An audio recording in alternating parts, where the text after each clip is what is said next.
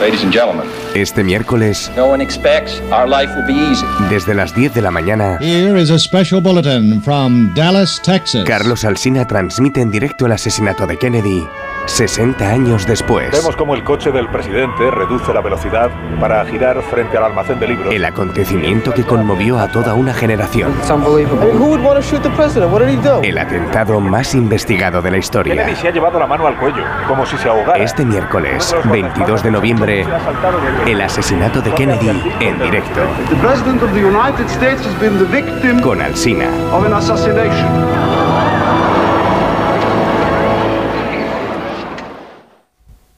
Son las ocho y media. Siete y media en Canarias. Más de uno. Alsina en Onda Cero. Dirección de sonido, Fran Montes. Producción, María Jesús Moreno, Marisol Parada y Alicia Eras.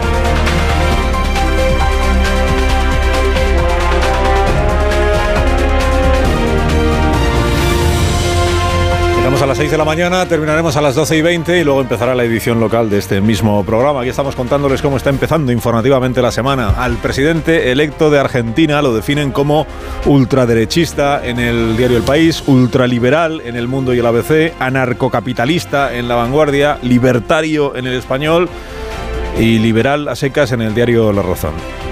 Ya hemos contado que nadie se refiere a él en los títulos, al menos como profesor de sexo tántrico, que también lo es, y a mucha gala, porque lo lleva a mucha gala, ¿eh? y explica maravillosamente bien lo que es el, lo que es el sexo tántrico. Es una cosa pues muy... Bueno, en Clarín dicen que la bronca por el presente le ganó el discurso, le ganó el discurso del miedo. El discurso del miedo, eh, entiende Clarín que es el que han estado haciendo desde el peronismo en contra de la posible victoria de Milei. Dicen también en Clarín que la primera tarea del nuevo presidente será convertir la motosierra en gobernabilidad, la motosierra del gasto público, y que Cristina Fernández de Kirchner entró en shock por el triunfo arrasador de la derecha en la segunda vuelta de las elecciones presidenciales. Porque este es otro de los derrotados en las elecciones de ayer, el lawfare. El, el lawfare como coartada para justificar la decadencia del kirchnerismo. Página 12, que es digamos, la otra forma de ver la, la realidad argentina da por hecho que la población pagará caro lo que ha elegido en las urnas. Viene destrucción de empleo, desarticulación del tejido productivo e. Industricidio. Anticipa página 12 que Massa va a pedir que le liberen ya hoy del Ministerio de Economía y que su aspiración de liderar la oposición va a depender de lo que quiera hacer Kisilov, que es el gobernador de Buenos Aires. En la provincia de Buenos Aires el peronismo aspiraba a ganar por un 60-40 y se ha conformado con un 51-49, que ahí es donde más ha. Bueno, el observatorio romano aún no lo tengo, pero es probable que muy contento no esté con la victoria de, de Milei, porque los de Milei eran los que señalaban al Papa como, como agente de izquierdas. Es más, si los mediadores internacionales, estos que ha contratado el PSOE para su relación con Puigdemont, tienen un rato libre, que se ofrezcan a mediar entre el argentino Milei y el argentino Bergoglio, más conocido como el Papa Francisco, o como el demonio para los propagandistas del nuevo presidente electo de Argentina. De las cosas nuestras de aquí, pues hoy muchas páginas de relleno eh, con todo cariño en los periódicos y también aquí muchos minutos de relleno en la radio sobre los cambios de ministro, porque en realidad no...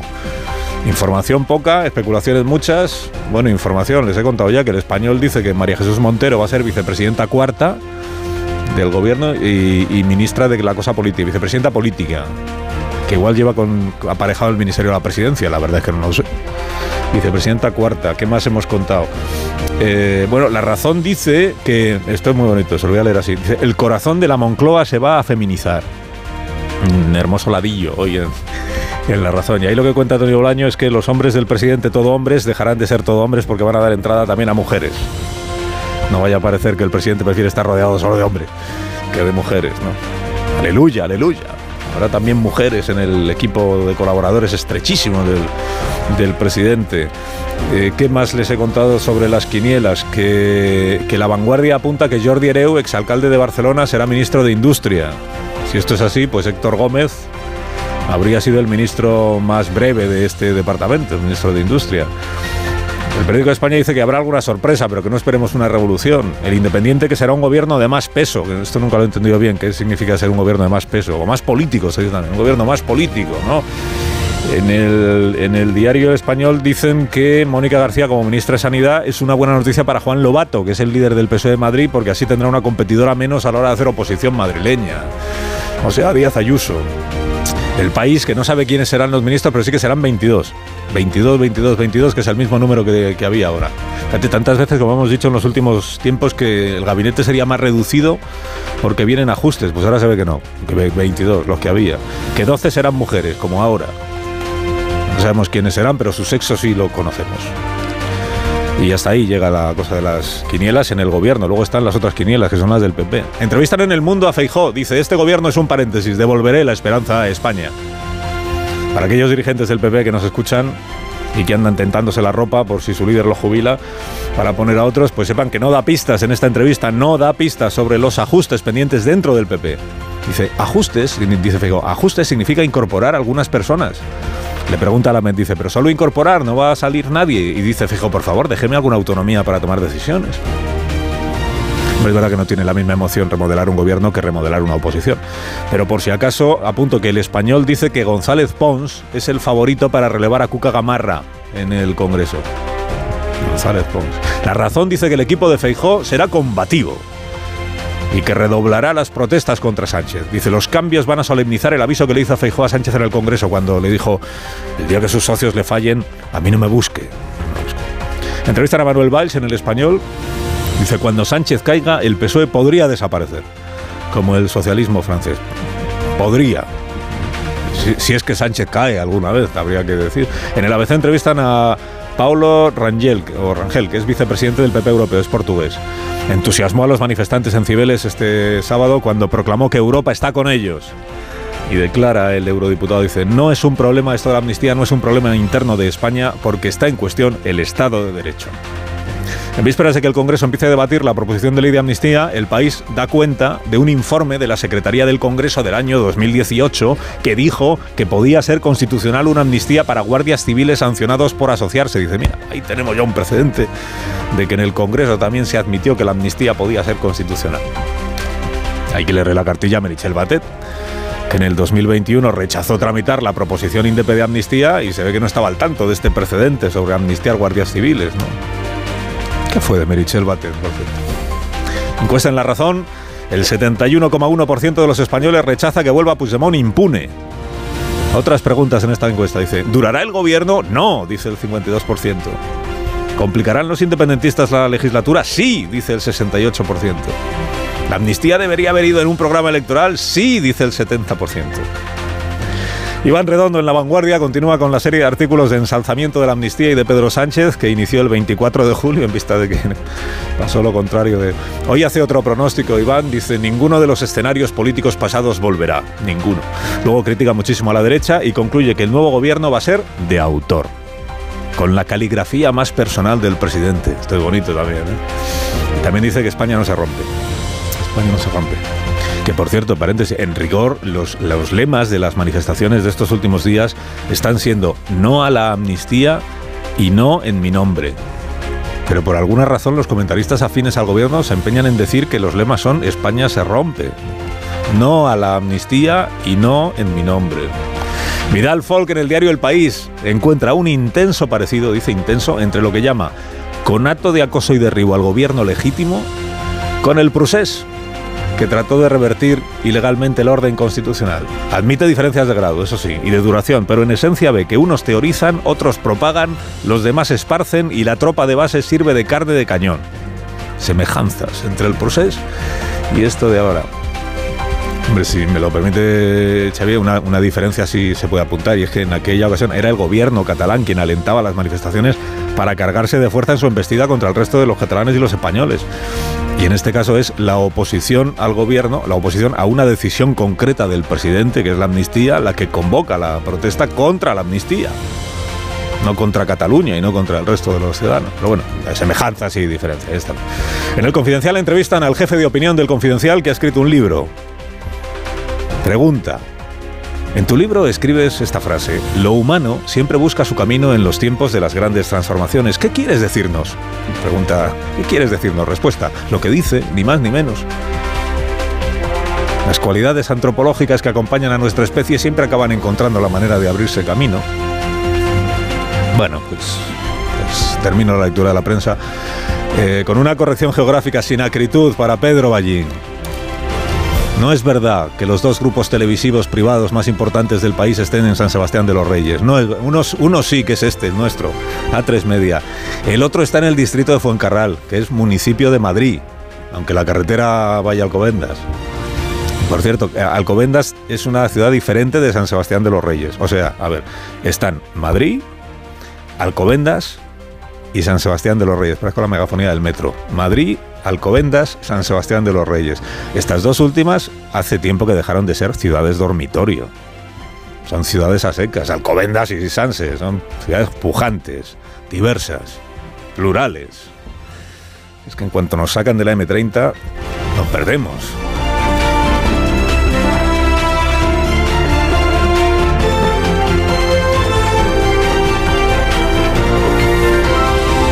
Con Carlos Alsina en Onda Cero, somos más de uno.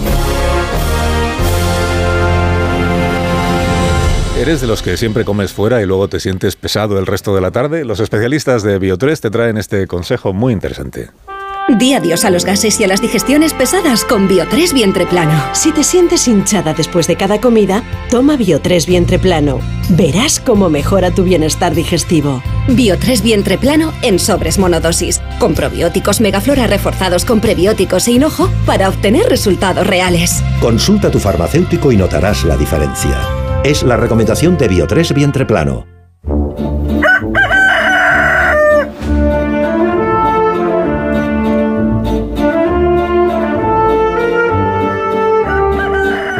El Gallo La Torre como cada mañana a esta misma hora. Buenos días, Rafa.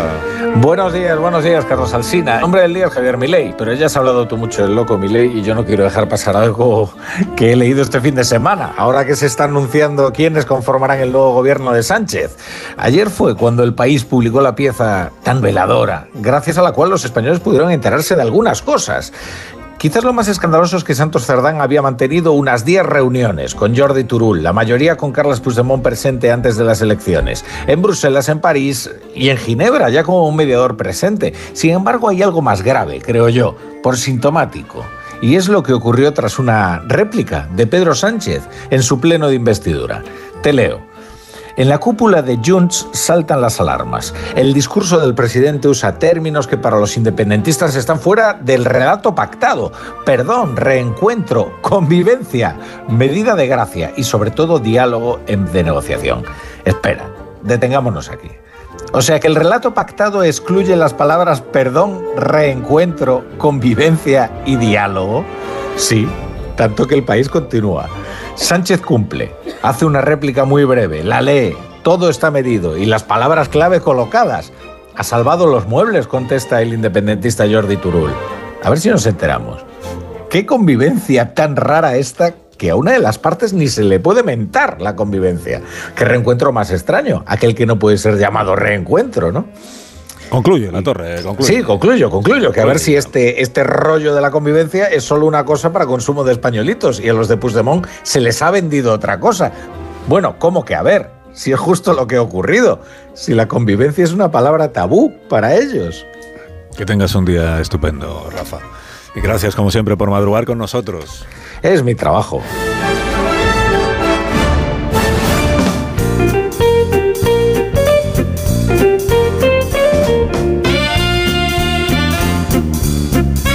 Marisol Parada? ¿Cómo estás? Muy bien, Carlos Alsina, buenos días. Me alegro muchísimo de que estés bien y de que hayas traído unos Callahan para estas personas que aún no han sido presentadas. Para comenzar bien el lunes y ya podéis ver la nueva colección de otoño-invierno de Callahan en callahan.es. Un paso más en la tecnología Callahan Adaptation. Tengas el estilo que tengas, Callahan dispone siempre del modelo perfecto para ti que se adapta a tus pies y a tus necesidades. Los Callahan están fabricados con su exclusiva tecnología Adaptation que se adapta al pie con las mejores pieles naturales, forros transpirables y plantillas extraíbles. Son los únicos zapatos que se adaptan a tu pie y a tu forma de caminar. A la venta en las mejores zapaterías y en callahan.es. Tecnología, diseño y confort a buen precio.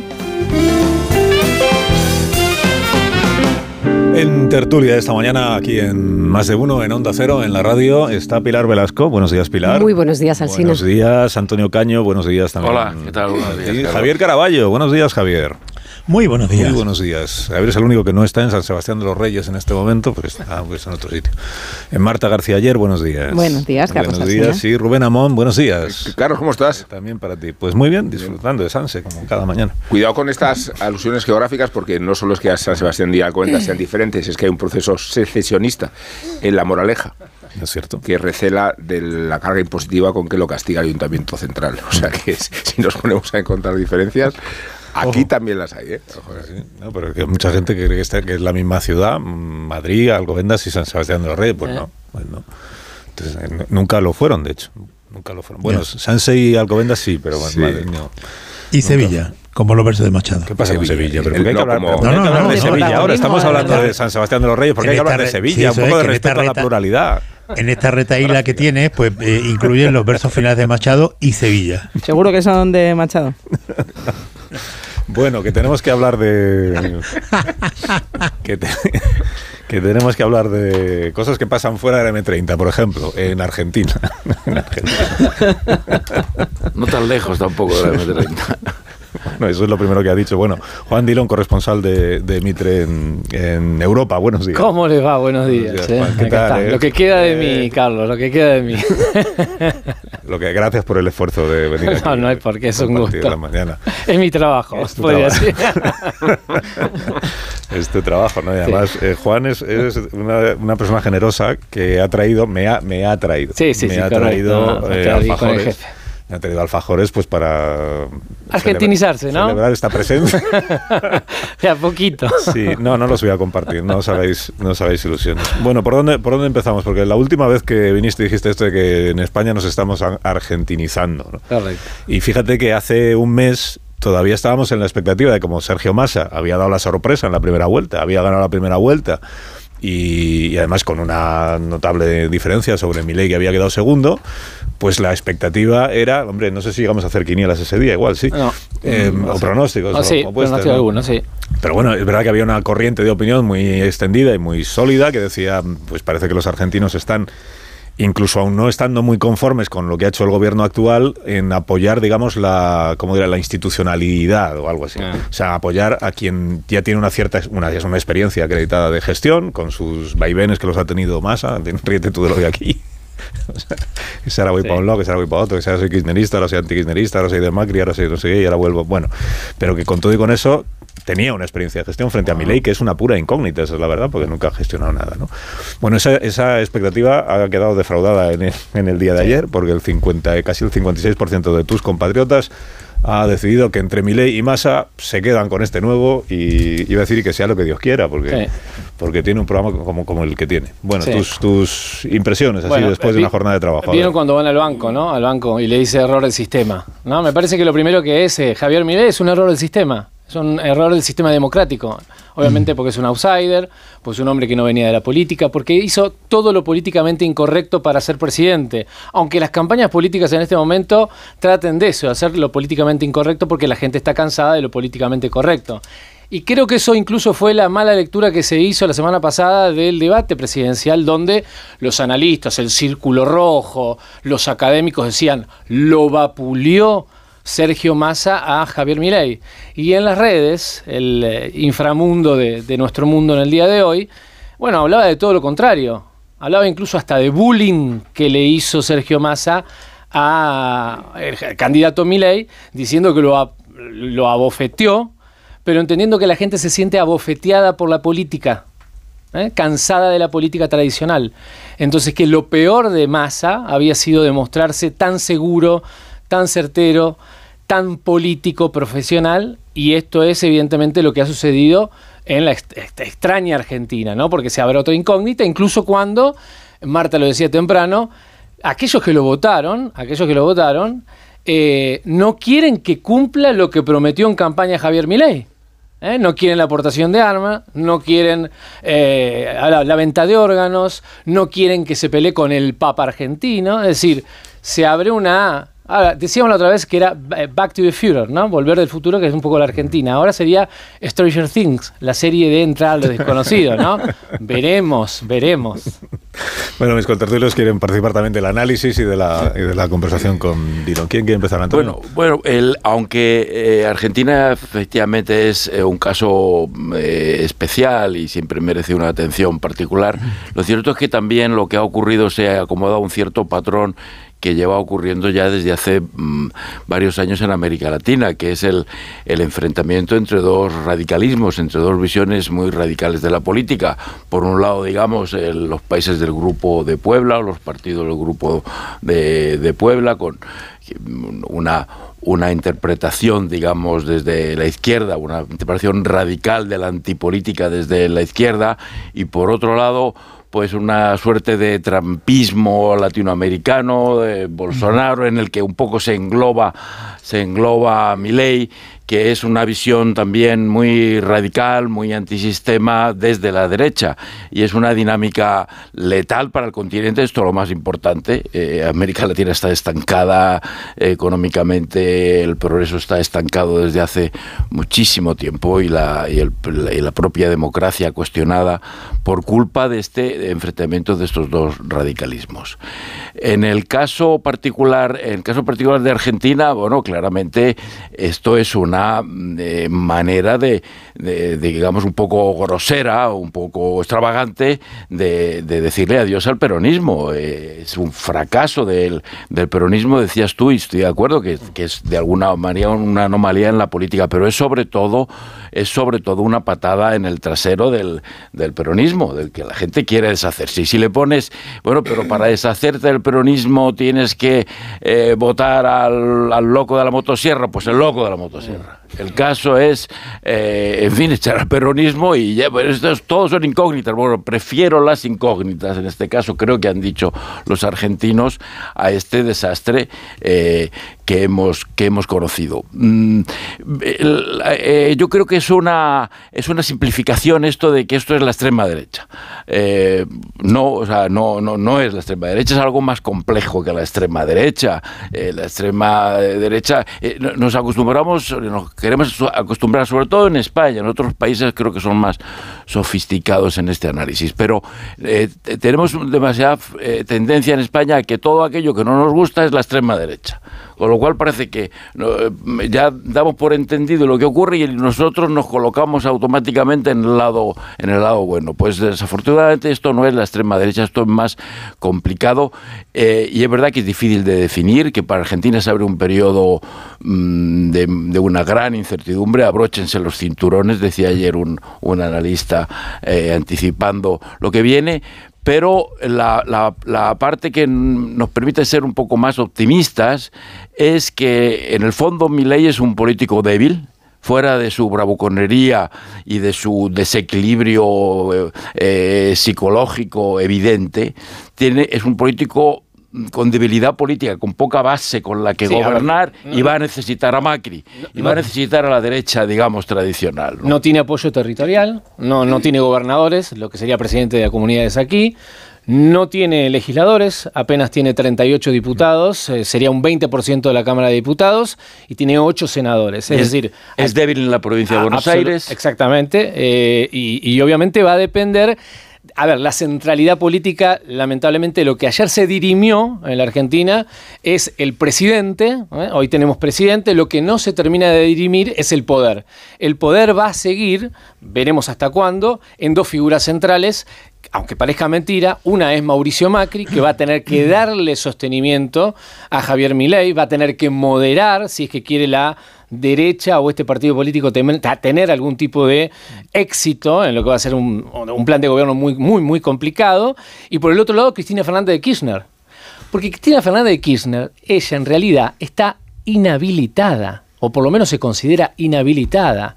Por lo cual el lawfare, que apareció en estos días, querido Carlos, en, en- en las tertulias matutinas, eh, bueno, la exime a ella o es un fundamento que va a utilizar, y se está yendo de la República Argentina en este momento para juntarse con el Papa Francisco, justamente para hablar de los riesgos de la democracia, eh, bueno, va a quedar diciendo ella misma que es la centralidad de tenerse o, o, haber no participado de la compulsa electoral a partir obviamente de la inhabilitación del partido judicial. Así que estas dos personas van, no se ha dirimido el poder en la República Argentina y esto va a ser también trascendental para el éxito de El Loco de la Motosierra. Pilar y Javier. Sí, eh, es verdad que que se critica, que se le intenta poner una etiqueta, ¿no? Y ultraderechista hay mucha gente que, que, no le encaja. Lo que pasa es que hay, hay un abismo, hay un agujero muy grande entre lo que es el propio discurso de, de el desmantelamiento absoluto del, del, Estado de Derecho, no creer en el cambio climático, quitar todas las ayudas, eh, acabar con el Banco Central, eh, cuestionar eh, los muertos, ¿no? La memoria de la, de la propia dictadura reciente en Argentina y la, prohibir el aborto, vetar la entrada de extranjeros eh, sospechosos en un discurso muy parecido a lo que son las ultraderechas eh, europeas.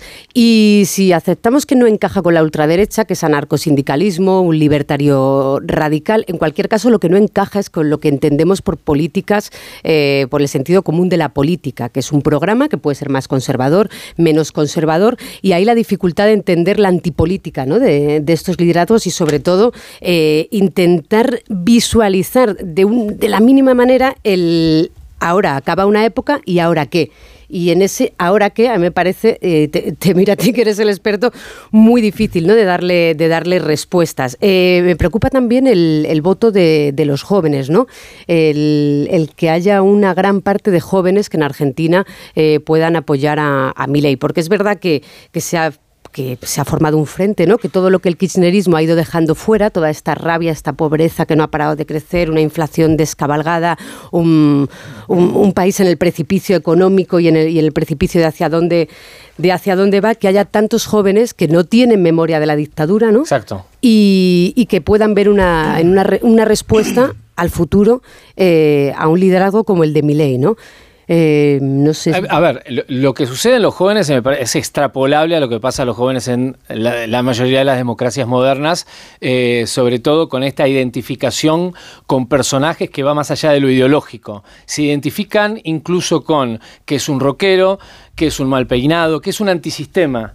Eh, y sobre todo en las clases, los jóvenes de 16 a 18 años en la República Argentina que no han vivido la dictadura, y lamentablemente debo decirlo volviendo aquí, ¿no? El otro día cubría la, las marchas sobre Ferraz y me, me, encontraba, me llamaba la atención, en realidad la curiosidad de preguntarle a jóvenes eh, qué era lo que pensaban, fascistas contra demócratas, ¿no? Y cuando vos le preguntás a los jóvenes de 16 años, que ser un fascista es, bueno, romper el sistema. Y vos le preguntás, ¿y después del sistema qué viene? No sé, pero la, democracia no es garantía de futuro para mí. Por lo cual, como no sé lo que es la dictadura militar, no sé lo que es un gobierno autoritario, bueno, seguramente eh, pueda ser mejor que una democracia que no me garantiza el sistema. Eso también votaron los jóvenes. Y hay una identificación muy clara, es esto del bullying que yo les contaba, ¿no? Eh, muchos, muchos chicos me decían a mí que eh, Javier Milei se había visto en una especie de cuando un compañero en una clase, en un aula, eh, toma de punto a alguien, ¿no? Entonces, como el político profesional Massa tomó de punto y chicaneó diciéndole, ¿es por sí o es por no? ¿Es por sí o por no? no tomando además una, ya una, una campaña política que había hecho eh, Lula en, en, Brasil frente a Bolsonaro. Es decir, lo tomó, se victimizó o era la víctima Milei y de esa manera se identifican los jóvenes, con esa empatía sobre aquel que pierde o está fuera de los cánones, si se quiere, de la política real. Caraballo. A ver, hay un debate no resuelto en, en nuestros estados, en nuestra democracia. ¿Por qué un país decide hundirse democráticamente y apostar por lo peor? Pues, pues no lo sé, pero esta, esto sucede y ha sucedido a lo largo de la historia de las democracias y lo, sigo, lo seguimos viendo presente en la actualidad. ¿Por qué en Argentina se opta por, un tipo tan extravagante y tan eh, teóricamente peligroso eh, como, como Milei? Bueno, yo, yo he oído algunos planteamientos este fin de semana que, que decían, eh, ¿cómo nos estáis amenazando con caer al vacío si ya vivimos en el infierno? Pues esto es posible, que la desesperación lleve a la gente a, darle una patada al tiesto. que no haya, que la culpa sea de la sociedad o de la clase dirigente es lo que yo no sé exactamente.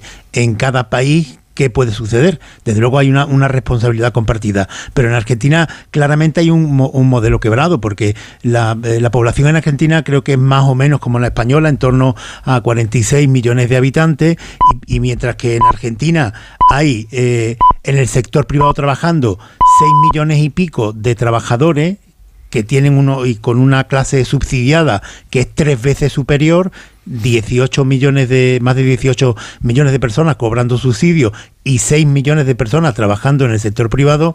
En el caso de España estamos muy lejos de ahí, ¿eh? pero empieza a darse ese desequilibrio ya. En España también hay 17 millones de personas en el sector privado y eh, cobrando subsidio está en torno a 20. Es superior, pero desde luego muy lejos de las distancias. Entonces, en esta, en esta dinámica, lo normal hoy es, eh, muchos, muchos discursos estamos viendo aquí de, de culpar a la ciudadanía, que qué torpes son los argentinos o, que- o que, que, eh, que- que arriesgados son o, o- qué temerarios. No tengo yo claro de dónde viene y en el caso de Argentina a quién se puede ser- se debe señalar más, si es a una sociedad frívola o es una clase política extremadamente irresponsable. Aunque parezca una obviedad, se vota sobre lo que hay, sobre lo que te ofrecen. Y estamos acostumbrados a procesos electorales en que tú no estás eligiendo nada, sino deseligiendo lo que hay. Y en ese sentido creo que se puede justificar el resultado de estas elecciones y de muchas otras, donde no existe ninguna relación confortable con la política que te gobierna. Y acudes a, a- a estos mensajes antipolíticos que tienen en común con la extrema izquierda, Antonio, o como queremos, queramos llamarlo, el mesianismo y el providencialismo. Y no nos agotamos de mensajes eh, providencialistas y mesiánicos. Hasta el extremo de que en el discurso de aparición de Milei lo primero que ha dicho vamos a volver a ser una potencia mundial, colocando el umbral de su legislatura o de gobierno que le tienen a por delante en unos extremos inasumibles, de verdad. Por, por eso tiene sentido preguntarse, eh, no sé hasta dónde va a llegar la frustración y la decepción del programa de Milei porque va a ser inmedi- inmediata. Quiero decir que con recetas populistas y mesiánicas no se gobierna un país. Eh, se puede prometer un país, pero no se puede gobernar. Y lo que decía Marta, que yo mismo comentaba es- esta mañana, eh, lo más inquietante es que se cumplan algunos de sus eh, proyectos políticos, sobre todo lo que tienen que ver con, el orden individual. Es muy llamativo que se considere ultraliberal o liberal a un tipo que ni siquiera te permite decidir sobre abortar o no abortar. Y en ese sentido, ahí sí que entronca con esas filosofías o esas doctrinas de la extrema derecha confesional que conocemos en Hungría y en Polonia y que reconocen claramente el discurso de Vox. Eh, o sea, yo no sé si es extrema derecha, pero estos rasgos confesionales que tienen que ver con la religión, eh, que tienen que ver con la moral, desafinan incluso con el personaje que es Milei, que es el que nos dice que eh, nosotros somos responsables y tutores de nuestra vida y que no queremos el Estado por ningún sitio. Como eh, esa concepción liberal de la existencia puede acarrear que se penalice eh, el aborto. O sea que ahí en el, caso de Milei eh, la paradoja de lo que quiere cumplir no lo va a conseguir, lo que puede cumplir casi es lo más grave de todo. Claro, las elecciones en Argentina es una de esas en las que más claro se ve lo de que es una pena que solo haya perdido uno de los dos candidatos. Es una frase que le leía este fin de semana a John Carlin, que en su día la aplicaba un analista norteamericano a las elecciones en el año 2000 de Al Gore y, y Bush. George Bush. Pero claro, eh, cuando nos planteamos ante la disyuntiva que tenemos en Argentina frente a la otra, es muchísimo más inquietante. No se entiende si no es con alguien como Milei al otro lado que el ministro de Economía del país que tenía un 142% de inflación pudiera sonar como favorito para ganar. O sea, no no no estoy no, no creo Caraballo que, que sea tan, tan- que veamos de manera tan tan simplista lo, lo locos que pueden estar los votantes argentinos porque lo que tenían era una una elección eh, Claro. enormemente compleja. Tenían que votar por quién quién quieres que, que hunda esto en vez de quién va a sacarlo de aquí. Y de verdad que es muy obvio que hay muchos de los votantes de Milei, que creo que son 13 millones, que están deseando que no cumpla lo que ha prometido, porque si ha ganado es gracias al apoyo de la derecha convencional, de No, la, que no cumpla una parte. Sí, pero Sí, sí, claro, Claro, porque, porque por- bueno, por no era, excluir, era, que- era, era, era su contrincante de la derecha la que le decía que todo eso que proponía era inviable, o sea que es de suponer que sus votantes de la primera ronda también lo siguen pensando. Y claro, hay mucha Es todo, incertidumbre. todo lo, todo lo que, todo lo que tiene prometido, que vamos a ver si lo cumple o no, de limpiar eh, la política de corrupción, que es una de las imputaciones fundamentales al kirchnerismo y al peronismo. Todos los años de eh, robar o de meter la mano en la caja o de corromper o, o de abusos de poder desde las instituciones que han que han gobernado. Esa es una promesa que tiene hecha y yo eh, quiero pensar que esa sí quieren los También tiene prometido que, se lo haría, cumpla, ¿no? lo haría, que lo haría a patadas. Ha prometido hacerlo a patadas. Esperemos Ya, que en eso no sea literal. Pero que claro. yo, eh, Bueno, Marta, depende de lo que eh, signifique cuando- a patadas. Pues yo, Claro. a los Sí. corruptos, efectivamente, creo que hay que echarlos a patadas de las instituciones. Es una manera de hablar. decir. A eso me refiero, que sea una, lo- que sea una manera de hablar. Es lo que todos anoche- esperamos con muchas Ya. de las cosas que ha prometido anoche, mi ley, que sea una manera. de Todo hablar. lo que es eh, dentro de la ley, todo. Todo. Fuera de la ley, nada, que es una cosa que estamos escuchando también últimamente en España. La- la- sociedades, por lo menos, y en esto de volver un poquito del futuro, las sociedades cuando entran en un estado de decadencia, de descomposición tan grande como la de la Argentina, se vuelven tribales, se vuelven tribus. Se vuelven fanáticos. La grieta que se vuelve, se empieza a hablar aquí también, se, hable- se hace más profunda, por lo cual ni siquiera se votan ideales, repito, no se, no se votan ideologías, sino se votan fanatismos. Esto de visiones. No, so- a ver, ellos no tienen ideas eh, partidarias o ideas de gobierno, sino tienen cosmovisiones. eh, de, la, de la vida, ¿no? Entonces, los fanáticos votan eso, una cosmovisión que vaya a saber uno cuál es, porque no está claro, pero que se aferran a eso cuando no se, fue, no, no se pueden aferrar a cuestiones concretas como podía dar antes un partido político tradicional. Hay otro, hay otro aspecto aquí que sí me gustaría señalar, eh, que es el hecho de que la- el pronunciamiento del gobierno español, del presidente y de la vicepresidenta sobre la política interior argentina. Argentina es un país mm, de muchísimo peso en, en América Latina, es un país fundamental para cualquiera que quiera hacer política en América Latina y sin duda es un país crucial para España y su política en América Latina. Es, eh, si, no el, si no el que más, uno de los que más unido eh, sentimentalmente, históricamente, políticamente está España de toda América Latina. Es decir, no se puede hacer política en América Latina contra Argentina, o es muy difícil hacerlo. Y, y- y claro, haberse pronunciado antes de las elecciones de una manera tan clara a favor de uno de los candidatos, digamos que va a ser un obstáculo eh, considerable. Pero hay un No, no, no interrogante sé aquí, si- Antonio, permíteme, que, que genera también muchas dudas. pausa.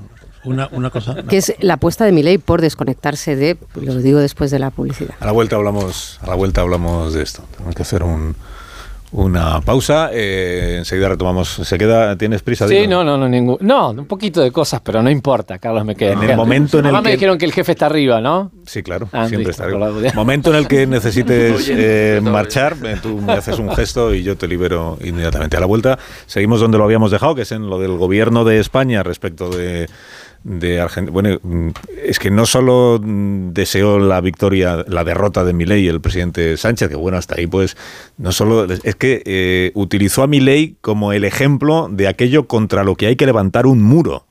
Era el, el argumento era ese, ¿no? Pasan cosas como la de Milei en Argentina, gente delirante que es de derecha, y entonces hay que levantar un muro de contención para evitar que es. Pues como tenga que levantar un muro a, Argentina, Sí, va muro entre. España y Argentina no es fácil, No es presidente. fácil, no no, es no. fácil, porque hay un océano ahí en el medio. Más de uno en Onda Cero. Carlos Alsina. Más de uno en Onda Cero.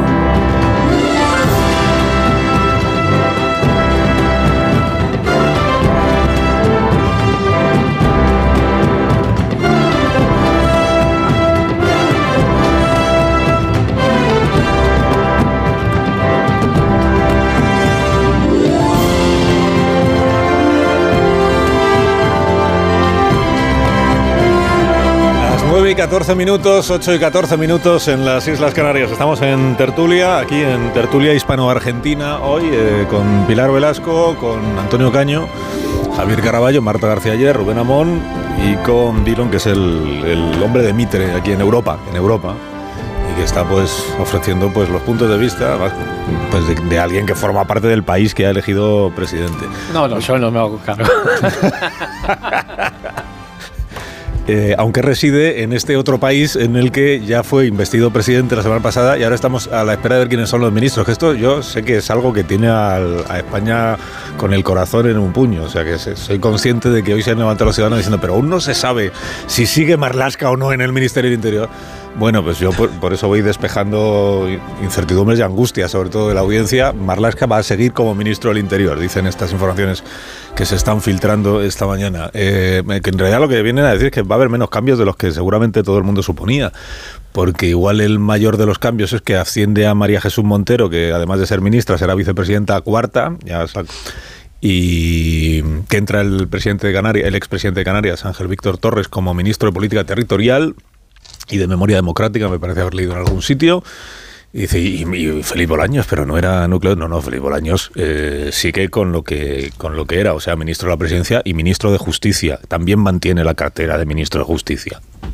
Pero si era Pilar Job, la ministra de justicia, también mantiene la cartera de ministro de justicia, el ministro el ministro Bolaños. Bueno, Juan de Dios Colmenero se sabe más cosas. De, bueno, lo primero, Juan, de, ¿se sabe ya a qué hora el presidente va a terminar de eh, publicar o difundir la lista completa de sus ministros y ministras? Buenos días, Juan de. Buenos días, pues nos acaban de decir, Carlos, que a media mañana, sobre las once y media, convocará en el Palacio de la Moncloa ya y dará a conocer la, la, lista de agraciados, ¿no? Después de este fin de semana que se lo ha tomado con tiempo para, para pensarlo, aunque, mm, como decías, bastante pocos cambios. Y incluso pocos que nos acaban de decir también, variaba en uno, mm, no sé, estaban seguros si 22 o 21, pero que incluso va a mantener el récord de 22 ministros y ministras, es decir, ya teníamos ese récord en, en el gabinete más amplio de la historia democrática y previsiblemente Pedro Sánchez mantenga también 22 eh, ministros y ministras. Efectivamente, lo estaba diciendo, Félix Bolaño se convierte en, en la persona más eh, de más confianza del equipo de Pedro Sánchez y seguirá siendo ministro de la presidencia, seguirá siendo la persona que además eh, preside todas las reuniones de secretarios y subsecretarios que organiza los debates y, y los consejos de ministros, pero es que además en este momento va a ser el nuevo ministro de Justicia, nos confirmaban en Moncloa ministro de la Presidencia y ministro de Justicia. Ministro de Justicia en el año y la legislatura de la amnistía, en el momento en el que tienes no solamente a los jueces, a los fiscales, a los letrados de la Administración de Justicia, a todo el estamento judicial en contra de esa, de esa ley de amnistía, eh, en el acuerdo con, con Junts, con el lawfare, es decir, el ministro de la Presidencia que va a tener que lidiar con todo eso y con los acuerdos que ha tenido con Junts y con Esquerra Republicana de Cataluña. Y el resto continúa. Marlaska continúa como ministro del Interior, José Manuel Álvarez continúa como ministro de Asuntos Exteriores. Dicen en Moncloa que ha hecho una labor muy importante también en las negociaciones con los independentistas. Margarita Robles, ministra de Defensa. Luis Planas, ministro de Agricultura. Y nuevas incorporaciones como la de Ángel Víctor Torres, como nuevo ministro de Política Territorial. Y Jordi Ereu, que será el nuevo ministro de Industria. María Jesús Montero asume la presidencia cuarta, además de la de Hacienda. Habrá cuatro vicepresidencias, que mantiene Teresa Rivera también su vicepresidencia. Y nos falta saber y confirmar, que eso no lo han querido confirmar de todos, si la vicepresidencia segunda, importante también en el gabinete de Pedro Sánchez, como su, su, su segunda, seguirá siendo Nadia Calviño. Estoy haciendo la lista de bajas y a, ver, a mí me sale de lo que hasta ahora se está publicando, porque veo que también eh, aparece aquí publicado que eh, Isabel Rodríguez eh, pasa a ser ministra de Vivienda y Agenda Urbana, que es lo que hasta ahora era Raquel Sánchez, si yo no me equivoco. Y si cultura finalmente es para, es para sumar, a mí lo que me sale es que los que caen en realidad son Miguel Iceta, Raquel Sánchez, Héctor Gómez, supongo. Si entra Ereu de ministro de Industria será porque, porque Héctor Gómez deja de ser ministro de Industria. Esas cuotas del PSC sí, de Justicia. y, y Canarias y sustituidas Pilar por otras, sí. Y Pilar, Pilar Llop, y ya está. Y bueno, y luego lo, la parte de sumar, que solo lleva yo la bueno, Yolanda Díaz. Bueno, eh, el, ministro de Consumo. Que en Belarra y Montero. Desaparece y el Ministerio de Consumo, ¿no? Desaparece el Ministerio de Consumo. Desaparece el Ministerio de Consumo. Sí, en principio desaparecía. Y se crea el de Juventud. Y pasa a depender de derechos sociales uh -huh. con y Bustin, Miñones. Bustinduy. Con Pablo Bustunduy, sí. Miñones, cae, Miño, cae Miñones. ¿Quién es ministra eh, de Sanidad? suena Mónica García. En, la vanguardia está dando a, a, García, a Mónica García. Ah, bueno, ya tenemos a Miñones. Pues fíjate, Héctor Gómez y Miñones, que poco, que poco me han durado. Que poco me han durado. Fíjate que Héctor Gómez ha hecho una gestión estupenda en el Ministerio de Industria. Bueno, entonces, damnificados por aquello de siempre hay que ponerse del lado del, del lado del defenestrado. Digamos. Eh, y Z, Raquel Sánchez, Héctor Gómez, eh, el señor Miñones, cuyo nombre nunca hemos conseguido aprender, el nombre de pila, quiero decir. Mm. Y Raquel Sánchez, ¿no? Y Z, Raquel Sánchez, Héctor Gómez, José Manuel. Eh, Miñones, Y por parte de, en la, en la otra parte del gobierno, el minigobierno morado, pues ahí caen todos, ¿no? Menos Yolanda Díaz. Garzón, Belarra. Irene Montero, eh, bueno, Subirats, que es de universidades, no sé si, claro, no le tenéis puesto en ningún sitio, Sale, no, sale también, no os sí. acordáis ni de que existe el sí. ministerio, Sale eso es lo que pasa. O sea, ya se despidió él. sí. También sale. También sale. Te Bueno. enteras que alguno es ministro cuando, cuando deja de serlo. Y, entonces entra Oscar Puente de ministro de Transporte. Perdonad, es que... De transporte de, mer- de mercancías Sí, peligrosas. Oscar Puente, ministro de- Estoy imaginando como a Oscar Y la Puente. alegría que mantiene. Como le monten una huelga de transportistas como la que tuvo que enfrentar Raquel Sánchez a Oscar Puente. ¿A que no hay? De transporte, sí, sí. Pero más vale que no haya, porque si no puede arder Troya. con- Es que es para reírse. Sí, entiendo que te rías porque... Dice que Oscar Puente abre una línea de diálogo con los transportistas. bueno, ¿queréis hacer algún comentario? Que Dylan, est- Dylan está esperando porque se tiene que marchar. Que No, tiene sí, cosas sí, que sí, hacer. Que es que ahora ya nos vamos a poner aquí a hablar Pero- de nuestras cosas, No, ya, está ya bien. te imaginas. Bueno, Pero lo habíamos dejado, eh, por rematar el asunto de, de Argentina, España, España, Argentina. Lo habíamos dejado en esto que ocurrió la semana pasada, lo comentamos aquí en la tertulia del viernes, ¿no? En el discurso de investidura, tanto el de Pedro Sánchez como el de Yolanda Díaz, su propio discurso de investidura, el de la vicepresidenta, que ambos eh, recurrieran a Argentina en puertas de unas elecciones presidenciales, porque esto fue el jueves y las elecciones han sido ayer, eh, re- recurran a la Argentina y a la figura de Milei como prototipo de lo peor que le puede pasar al mundo mundial, ¿no? Y para eso estamos aquí, los, la izquierda y los progresistas, para frenar este tipo de cosas, la ola reaccionaria. El presidente Sánchez, lo hemos escuchado a las 8 de la mañana, llegó a calificar de delirante a, a Milei, dijo, ojalá, ojalá gane Sergio Massa y comprendo la inquietud de la parte de la sociedad progresista en Argentina que teme con lo que le está pasando con la ultraderecha. Bueno, pues ahora en la próxima cumbre iberoamericana o en la próxima cumbre bilateral, pues el presidente Sánchez tendrá que reunirse con Javier Milei y decirle como si fuera Giorgia Meloni, querido Milei, querido querido Javier, querido Javier, ¿no? Bueno, es que es, es que no le va a quedar, no le va a quedar otra. Lo cual, pues igual, sentido de la oportunidad, tal vez no, no tuvo el Sí, presidente. el timing ¿no? que, que debería tener un, un líder político antes de unas elecciones. Me, me parece que en este caso sí, el presidente Pedro Sánchez. O sea, la pregunta es, ¿Javier Milei es rencoroso? O... Eh, no, no, no, es un pragmático, es un pragmático. A ver, ¿no? era rencoroso, perdóname, Bolsonaro, era rencoroso Trump. Quiero decir, a mí no me.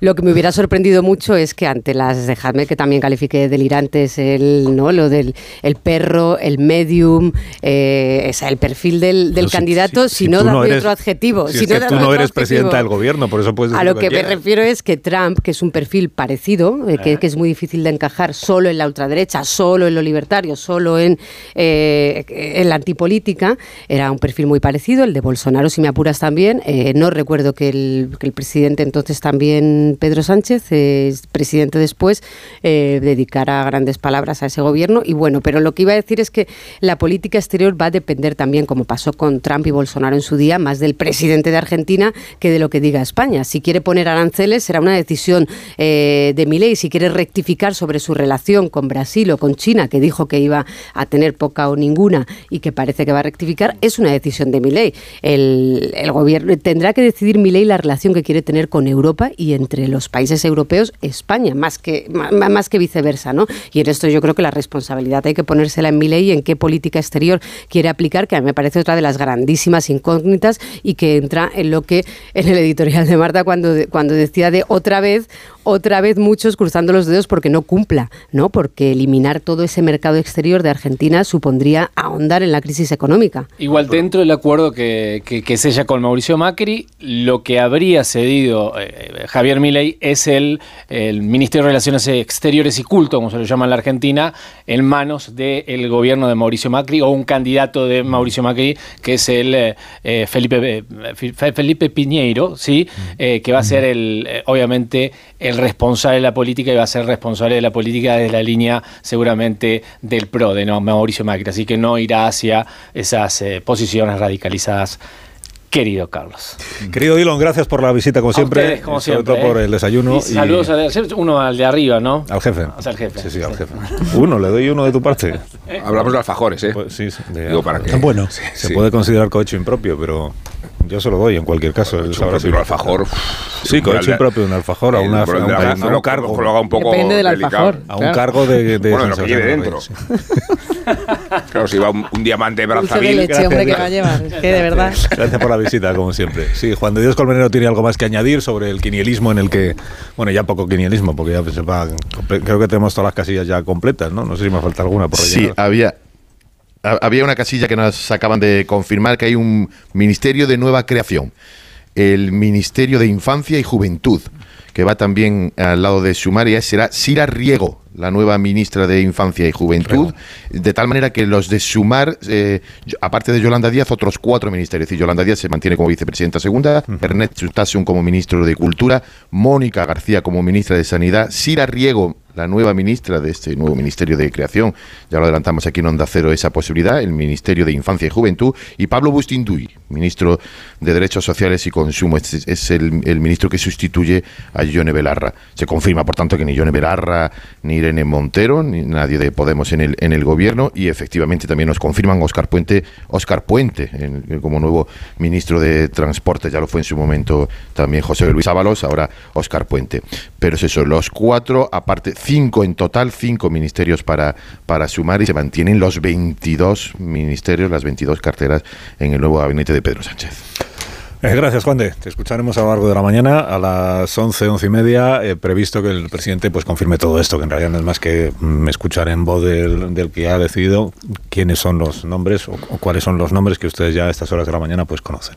Estos son los cambios. Mm, Igual esperabais más cambio de gobierno o no, o no. Yo sí, yo, yo No, esperaba un poco más de renovación. y de- Es, es que fíjate, eh, hacer una renovación o un cambio drástico supondría reconocer que la legislatura anterior estaba agotada y exhausta y que era necesario recolocar muchos peones para dar aire a la nueva.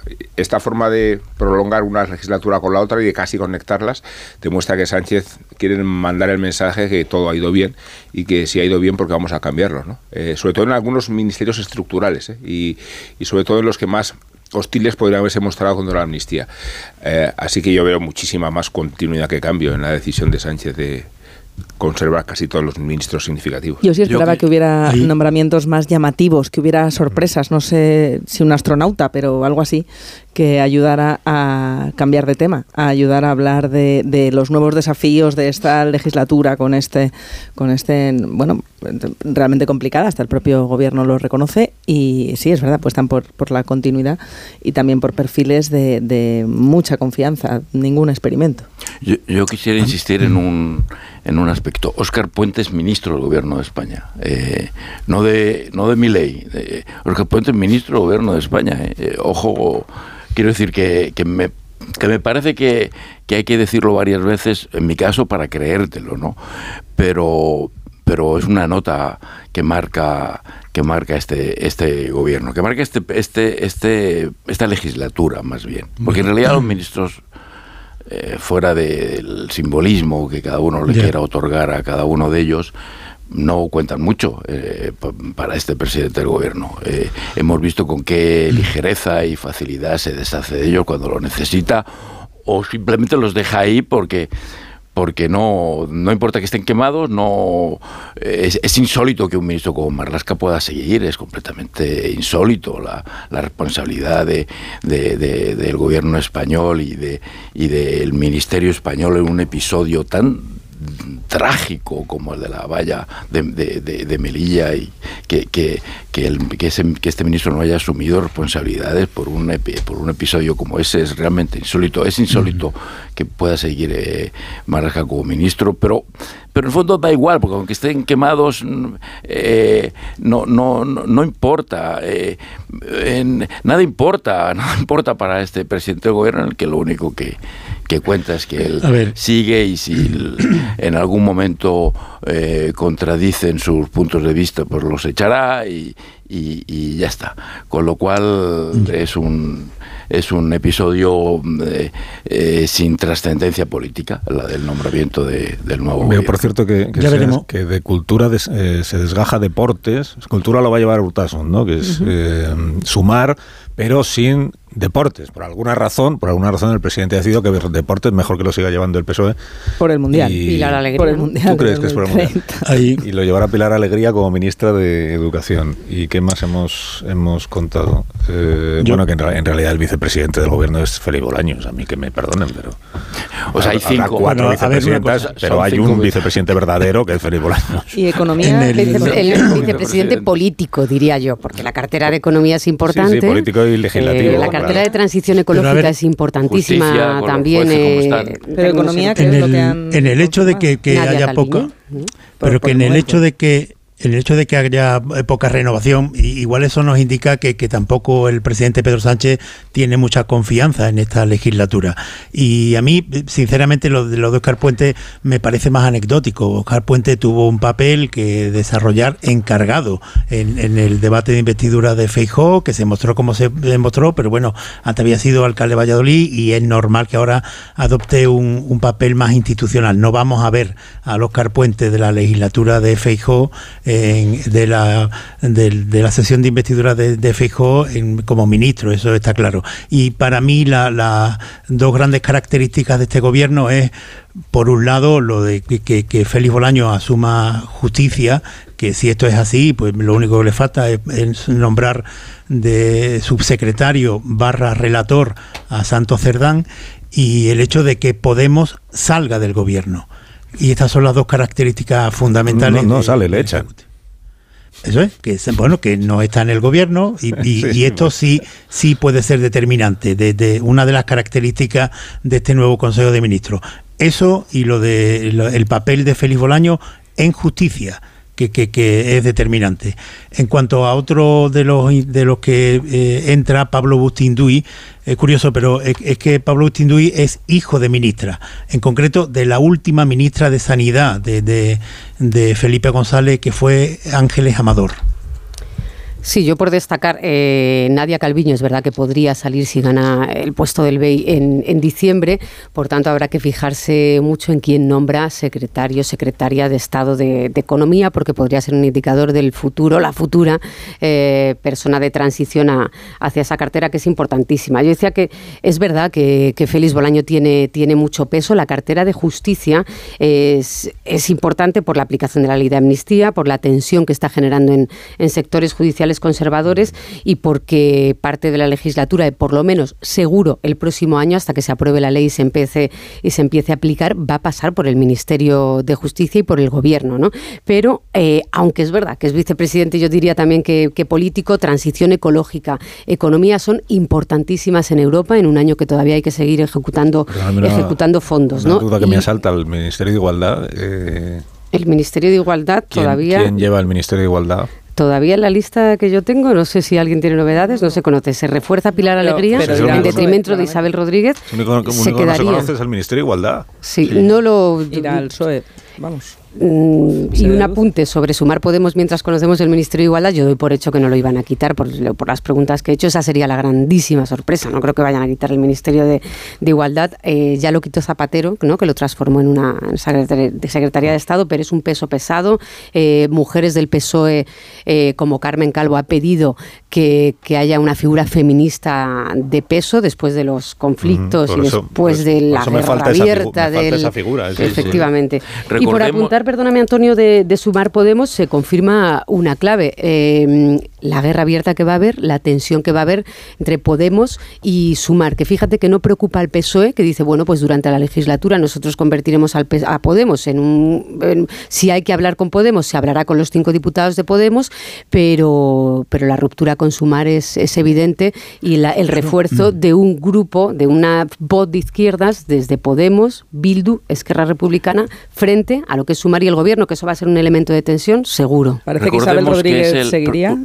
No sé si la muy, muy breve. eh, eh, Isabel Rodríguez es ministra de Vivienda, pero no Sí. portavoz. recordemos. Exacto. Pilar Así que me falta Ministerio, Ministerio de. Igualdad y portavocía del gobierno. Estos son los dos, Sí, los dos huecos que tengo en el puzzle. Recordemos que sigue siendo el gobierno más grande de la, de la historia de España en contra de que, creo que fue un compromiso electoral de, recortar el, gobierno, por tanto, probablemente el gobierno más caro eh, de la historia. Y no digo yo que haya que llegar con la motosierra, pero pero en fin, algún gesto de recorte de- del gasto del Estado, empezando por el, por el propio conformación del gobierno, eh, no hubiera estado de más, la verdad.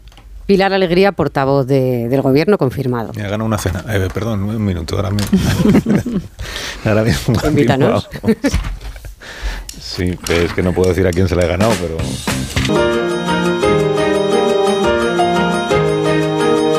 16 minutos serán las 10 de la mañana, una hora menos en Canarias. Todavía no sabemos quién va a ser la nueva ministra o ministro de Igualdad, porque podría ser un ministro.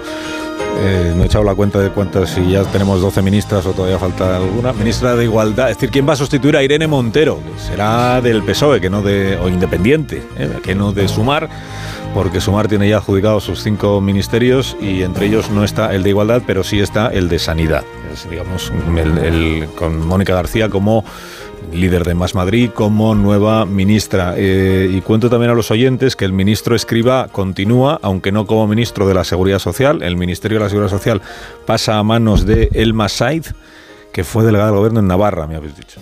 Y el ministro, pero sigue siendo ministro Escriba. Y dirá usted, pero ¿de qué ministro si no es de Seguridad Social? Y pues va a ser ministro de mm, transición digital. Bueno, va- vamos a ver, va a ser ministro de lo que hasta ahora eran dos secretarías de Estado del Ministerio de Economía.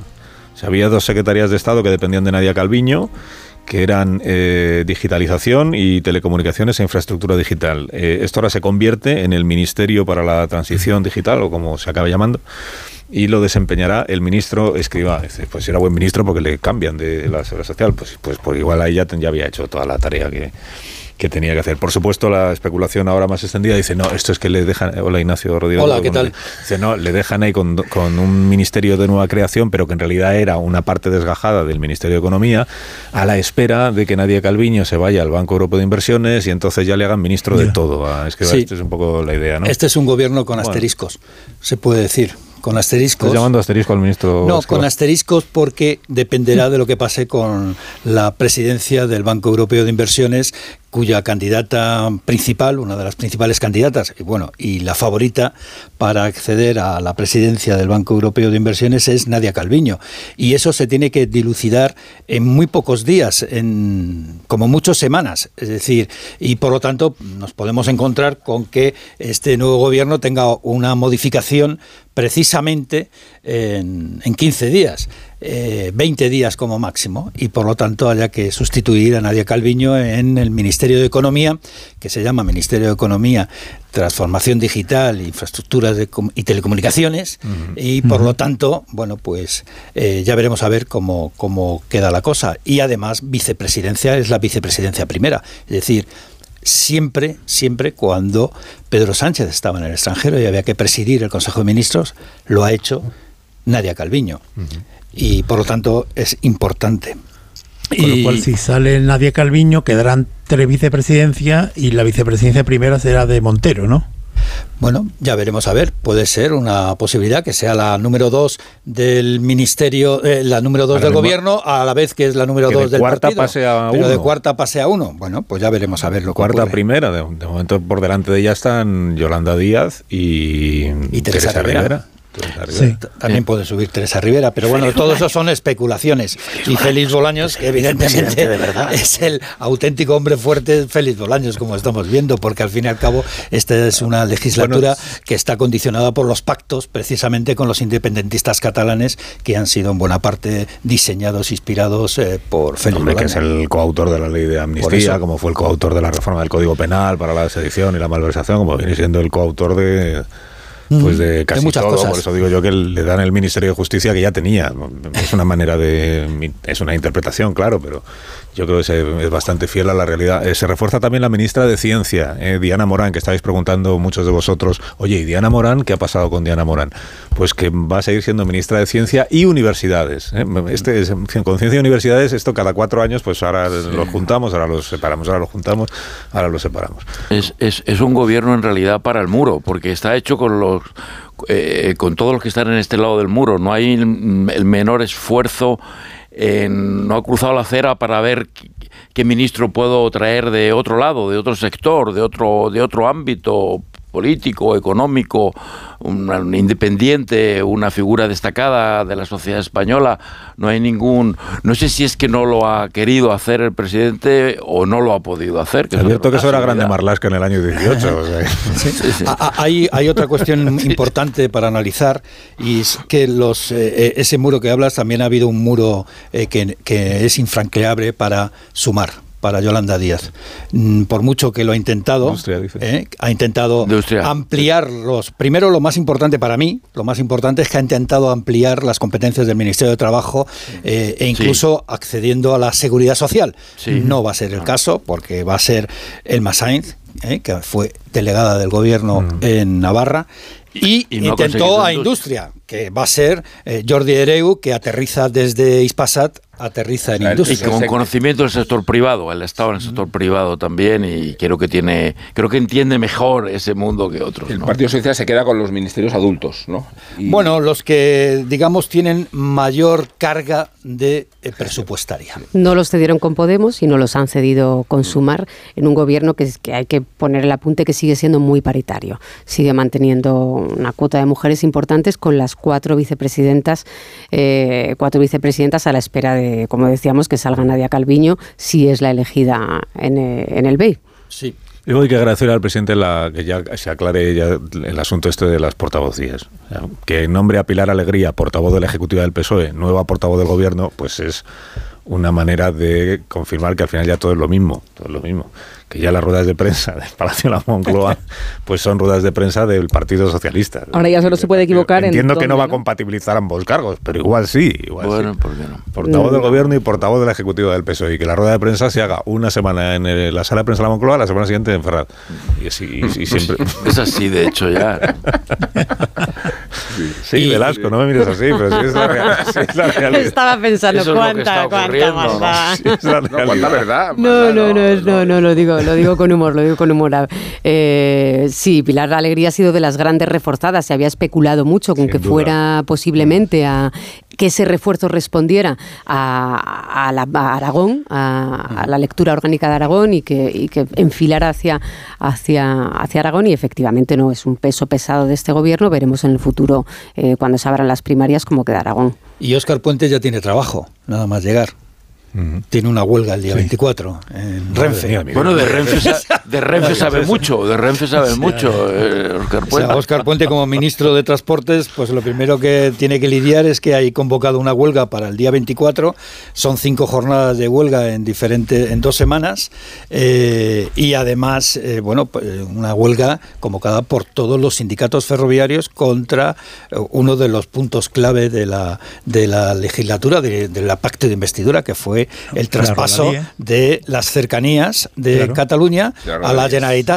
Huelgas Se que sí a enterar. resolvió en parte justicia. Bolaño sí que llega con varias huelgas resueltas. Acordaros de, de funcionarios de justicia que se destinó una partida económica importante y que por lo menos ese ministerio muy caliente eh, y que lo va a estar llega con llega sin apenas huelgas y con un conflicto medio resuelto, ¿no? Que no efectivamente no es así el de, el de transportes. Eh, Raquel Sánchez, una de las que desaparece, se enfrentó a las huelgas de fuertes de transportes con la subida de la inflación, pero el- la gran baza por resolver es, es Renfe, efectivamente, de Bola. de- y, y habrá que ver qué se va a hacer en vivienda que es un ministerio donde la mayoría de las competencias están trasladadas a las comunidades autónomas y donde las comunidades autónomas han sido realmente bueno eh, luchadoras para mantener esas competencias dentro de su ámbito, como Con fue por ejemplo eh, en el caso de Cataluña o como ha sido en otras comunidades autónomas. Y con muchas promesas de paquetes de viviendas, acordaros antes de las elecciones, antes de que se convocaran, que tendrá que ser ejecutado. Acordaros de todas las viviendas que se prometieron. Sí. Bueno, decirte simplemente que la bolsa sube.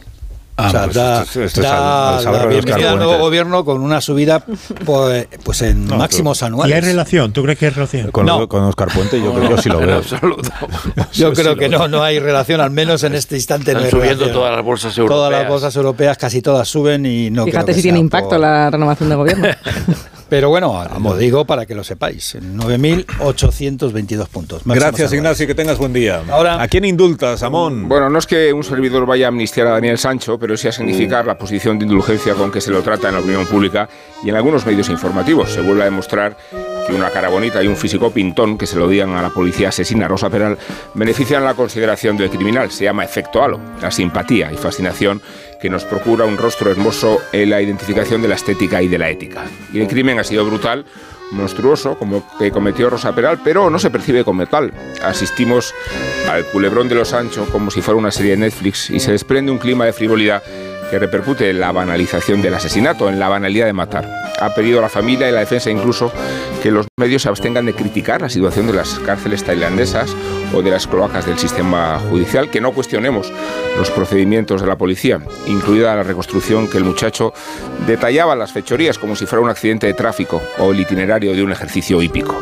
Y no es cuestión de desearle lo peor a Sancho, pero resulta obsceno que se pretenda convertir la suerte y desgracia del asesino en un debate de adhesión patriótica, como si fuera Nadal jugándose la final del torneo de Bangkok, o como si fuera su causa la causa de España. A Sancho hay que desearle un ejercicio de responsabilidad. Su caso es su caso, y su suerte es la que se deriva de haber cometido un crimen atroz en un país cuyas reglas tenía la obligación de conocer antes de ponerse a comprar herramientas y de utilizarlas para triturar a su víctima. Los Callahan para estas personas que se marchan, Marisol. Porque tengan el estilo que tengan, Callahan dispone siempre del modelo perfecto para vosotros que se adapta a tus pies y a tus necesidades. Los Callahan están fabricados con su exclusiva tecnología Adaptation que se adapta al pie con las mejores pieles naturales, forros transpirables y plantillas extraíbles. A la venta en las mejores zapaterías y en callahan.es. Tecnología, diseño y confort a buen precio. Adiós Pilar Velasco, adiós Antonio Caño, adiós Caraballo, adiós Marta, adiós Rubén. en cinco adiós. minutos contamos noticias de esta hora.